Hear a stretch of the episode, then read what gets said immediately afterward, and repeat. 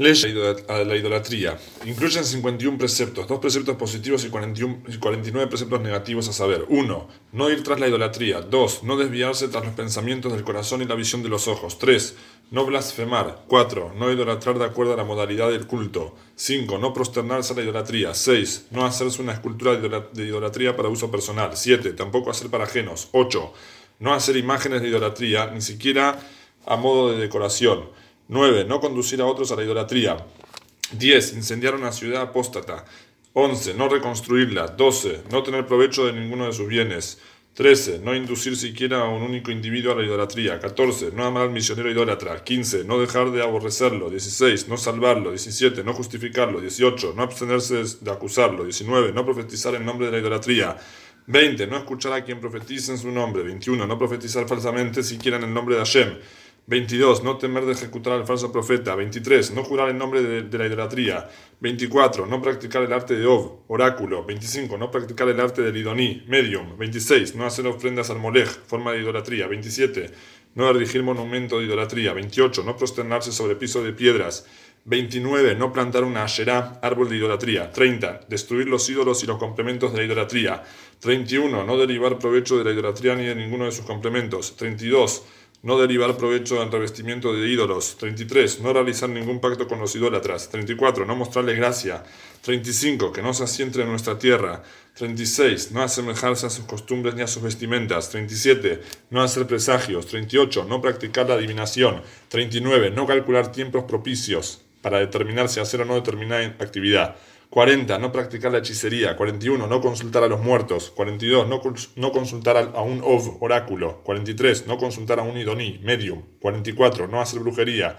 45. No rasurarse los, las sienas de la cabeza. 46. No rasurarse los bordes de la barba. 47. Que el hombre no use artículos de mujer. 48. Que la mujer no use artículos de hombre. 49. No hacerse tatuajes. 50. No herirse el cuerpo. 51 no raparse por un muerto. La explicación de estos preceptos se halla en los capítulos a continuación. Capítulo 1, Alaja 1. En los días de Enosh, Enosh fue el hijo de Shem, hijo de Adán, o sea, el nieto de Adán Rishon. Los seres humanos estaban muy errados y el consejo de los sabios de aquella generación había caído en, en, detrimento. Enosh mismo se hallaba entre quienes estaban equivocados. El, el, error de ellos fue argumentar, puesto que Hashem creó estas estrellas y esferas para dirigir el mundo, y las estableció en lo alto, y los proporcionó honor, y son sirvientes que sirven ante Él, ante Hashem, es adecuado alabarlas, glorificarlas y honrarlas. Y esta es la voluntad de Hashem, bendito es, que engrandezcamos y honremos a quienes Él mismo engrandeció y honró, tal como un rey desea que honren a sus siervos y a quienes se encuentran ante Él, pues ello es honrar al rey mismo. O sea, si uno honra a los servidores del rey, es una manera de honrar al rey cuando surgió esta idea en sus corazones, comenzaron a construir santuarios para las estrellas y a ofrendarles, a sacrificios, alabarlas y glorificarlas verbalmente y prosternarse ante ellas para captar por intermedio de ellas la voluntad del Creador, según su equivocada visión. Esto era principalmente la idolatría. Acá trae el comentario, las estrellas y las esferas son creaciones de Hashem, cual hacha en mano del lineador, pues no tienen decisión propia, por lo que no corresponde que se las idolatre. Y era eso, volvemos al Rambam, y era eso lo que decían sus adoradores, quienes conocían sus principios. Ellos no negaban la existencia de Hashem, diciendo que solo determinada estrella era el Dios. A ellos se refirió Irmiau, que no te temerá, ¿quién no te temerá, rey de los pueblos? Pues digno es Hashem el rey, el reino, pues entre todos los sabios de los pueblos y todos sus reinos no hay como tú. Y en algo son tontos y necios, la vanidad a, los cuales adoran es madera. Es decir, todos saben que tú eres el único Hashem, pero su error y su necedad es suponer que esta futilidad, la idolatría, es tu, es tu voluntad. Alajá 2. Con el paso del tiempo, se presentaron entre los seres humanos falsos profetas que afirmaban que Hashem les había dicho de modo de orden, a modo de orden, sirvan a tal estrella, o a todas las estrellas, o ofrezcanle sacrificios, háganle libaciones, construyanle santuarios y confeccionen su imagen para que todos se prosternen ante ella, las mujeres, los niños y el resto de la gente. Y exponían una figura inventada por ellos afirmando que esa era la forma de tal estrella como le había sido informado en su profecía. Y así comenzaron a hacer algunas eh, figuras en los santuarios y bajo los árboles, en las cimas de las montañas y sobre las colinas, y se congregaban y se prosternaban ante ellas. Y le decían a todo el pueblo que, que no aquella figura podía ocasionar el bien o el mal, por lo que era adecuado, perdón, y le decían a todo el pueblo que aquella figura podía ocasionar el bien o el mal, por lo que era adecuado adorarla y temerle. Sus sacerdotes idólatras les decían, a través de esta adoración prosperarán y tendrán éxito, y hagan tal y tal cosa y no hagan y cual otra cosa. Y empezaron a aparecer otros embusteros que decían que la misma estrella, esfera o ángel, había hablado con ellos para decirles, adórenme así y así, y les informaban acerca de las maneras de adorarlos, o hagan tal cosa y no hagan tal otra. Esto se propagó por todo el mundo y adoraban a estas figuras de diferentes maneras extrañas y les ofrendaban y se prosternaban ante ellas. Con el paso del tiempo, el nombre honorable y temible, o sea, Shem, fue olvidado por toda la existencia y por su, y por su conciencia, y no lo conocían.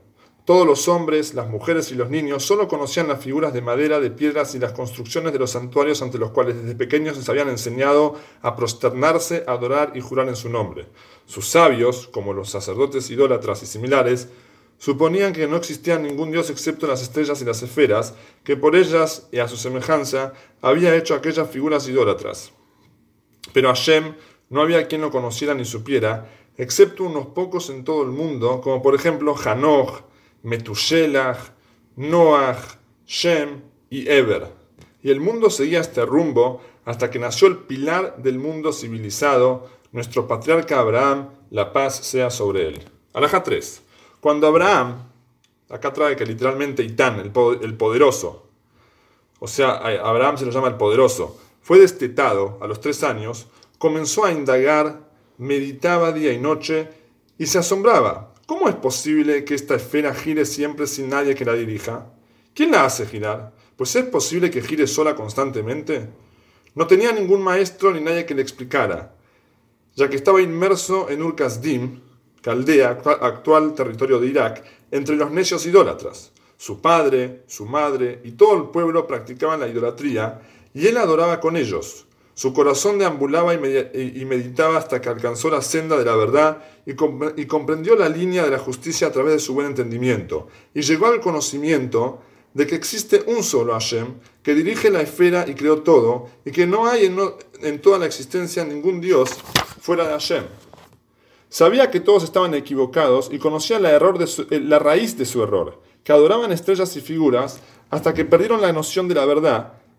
Y a los, 40, a los 40 años de edad Abraham reconoció a su creador. Al conocerlo, comenzó a, cuestionar a la gente de Urkazdim, a debatir con ellos y a decirles, no están siguiendo la senda de la verdad.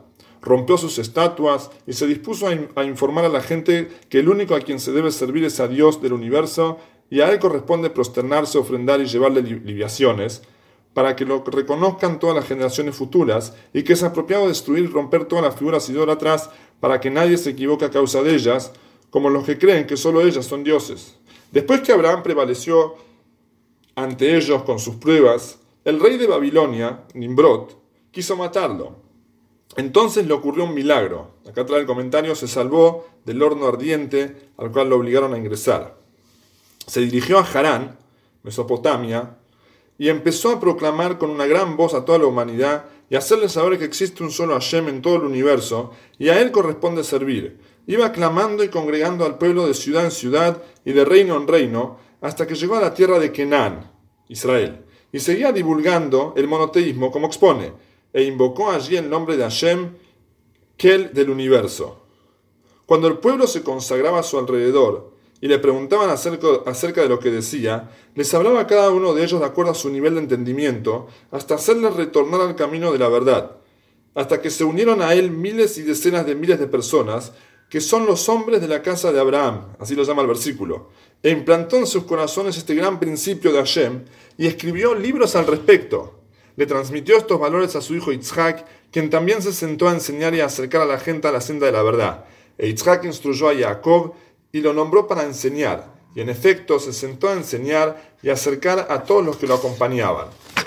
Nuestro patriarca Jacob instruyó a todos sus hijos y separó a Leví y lo designó como la cabeza, situándolo en la academia de la Torá para enseñar el camino de Hashem y observar el precepto de Abraham, es decir, toda la Torá.